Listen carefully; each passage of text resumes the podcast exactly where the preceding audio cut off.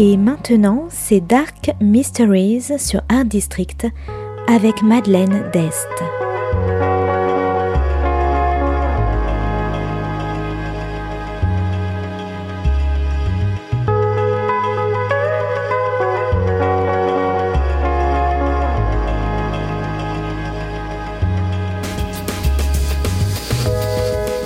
Welcome to Dark Mysteries, a book review show devoted to crime, mysteries, thrillers, and the dark side of human nature. I'm Madeleine d'Este. Join me as I talk about great books in the crime and mystery genre. Today's book is Lay Your Body Down by Amy Suiter Clarke. Published by Text Publishing in 2023, today's book is about religion, shame, and control.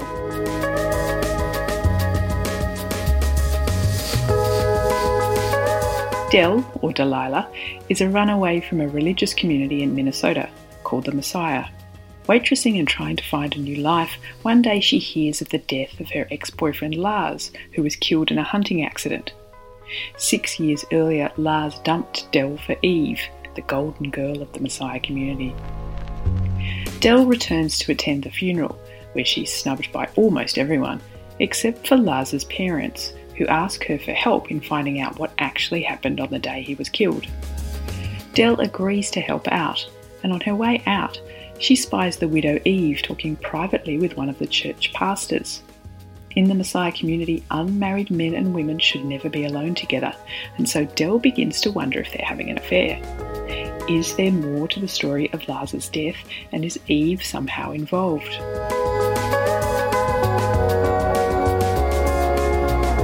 As Del extends her stay in town, she starts asking questions of the community, of Eve, and of the police investigation, and Del is increasingly convinced that Lars was murdered. But the Messiah who run the small town, in particular the head of the church, Pastor Rick, don't like Del's interfering. And when her hotel room is trashed, how far will the church go to silence her?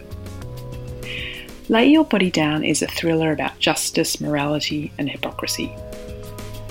Del's hometown is run by the Messiah religious community, which controls every aspect of their followers' lives, ensuring that everyone conforms to the rules, which are supposedly based on scripture when it suits the powers that be.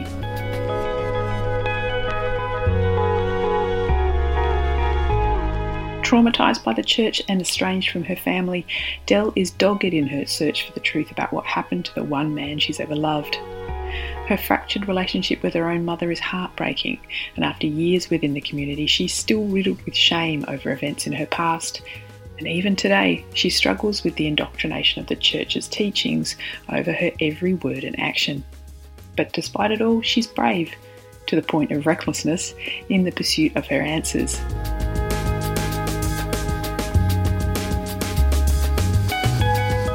Lay Your Body Down is also about gender relations.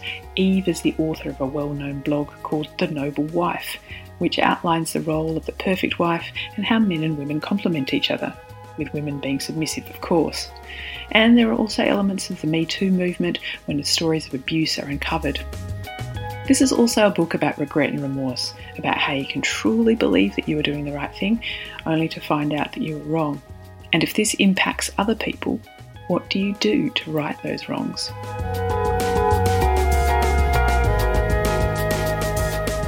So, if you like small town secrets, religious communities, lies, secrets, shame, and redemption, you might like Lay Your Body Down by Amy Suiter Clarke. Thanks for listening to Dark Mysteries. If you have any feedback or want to say hello, you can contact me at Art District Radio by email at mde at artdistrict-radio.com. Or if you'd like to listen to past reviews, please go to artdistrictradio.com forward slash podcasts. And until next time, happy reading.